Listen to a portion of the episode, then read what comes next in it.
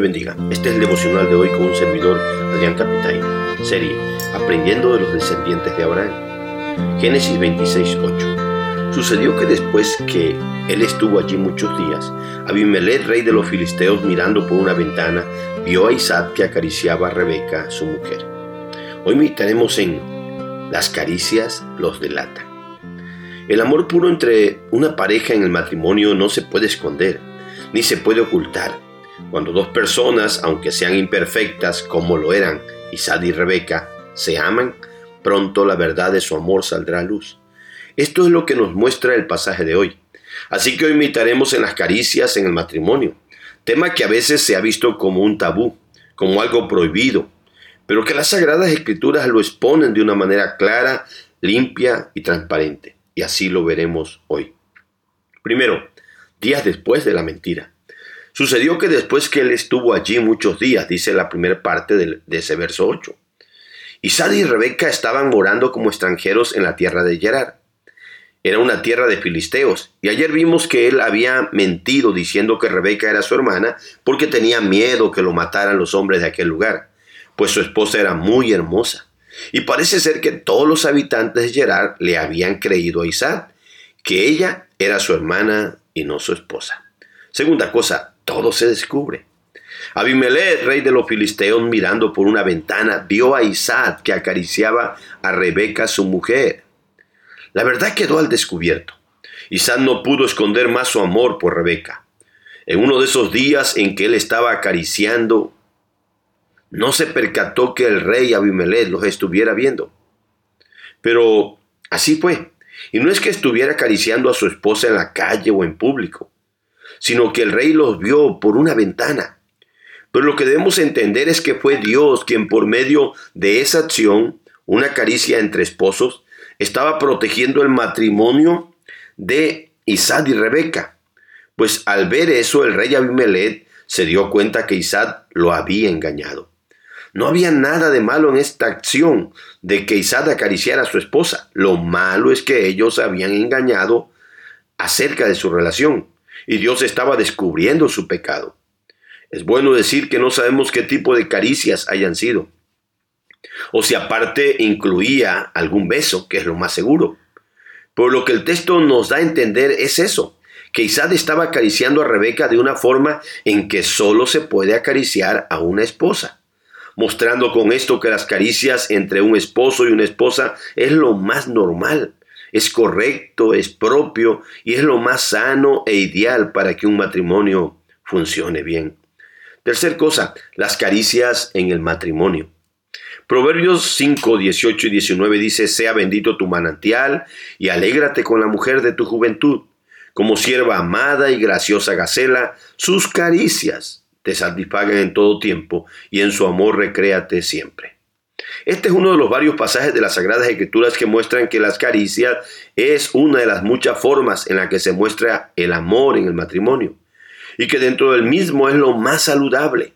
Pero es importante entender que esas caricias solo son permitidas en el matrimonio heterosexual, el que Dios diseñó y aprueba.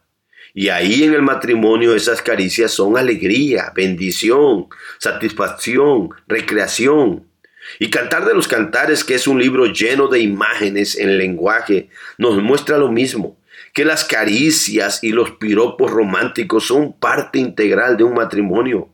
Y Hebreos 13:4 dice que el matrimonio y el hecho, o sea, la cama sin mancilla, sin pecado, es honroso para Dios. Eso quiere decir que el acto sexual con todas las caricias que éste implica es honroso en el pacto matrimonial a los ojos de Dios pues Dios lo creó para que el hombre y la mujer lo disfruten ahí en el matrimonio. Porque fuera del matrimonio, cualquier acto sexual o caricia del mismo tipo es fornicación o adulterio. Y a ese tipo de personas la juzgará Dios. Veamos las lecciones prácticas.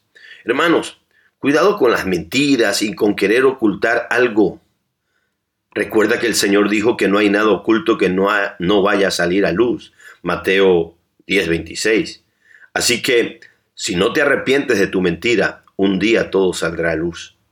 Aunque vivas en el extranjero o en cualquier lugar donde nadie te conozca, si estás casado, Pronto se darán cuenta por tu forma en que trates a tu cónyuge, que llevan un matrimonio lleno de amor o un matrimonio que está en ruina. Esto es solo para casados. Cultiven y practiquen las caricias en el matrimonio. Son esenciales para que todo funcione bien. Miren que el proverbio, ahí 5.19 dice, sus caricias te satisfagan en todo tiempo y en su amor recréate siempre. Así que no es de vez en cuando o solo cuando quieras algo, sino siempre. Disfruten su relación y recréense en ella.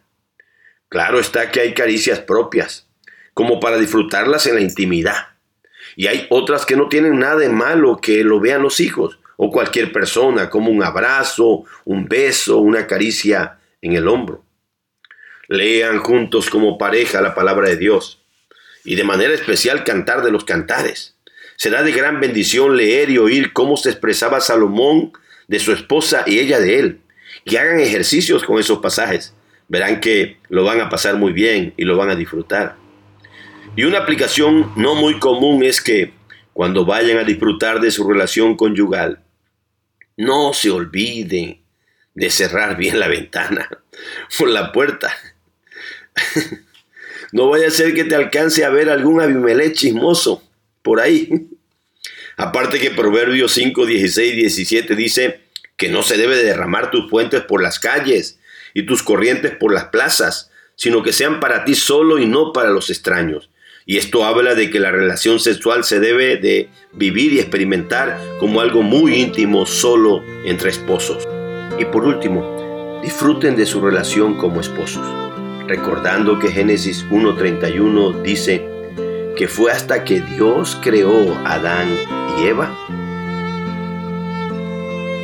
que Dios dijo y vio que todo era bueno en gran manera. Dios te bendiga, mi hermano. Dios te guarde.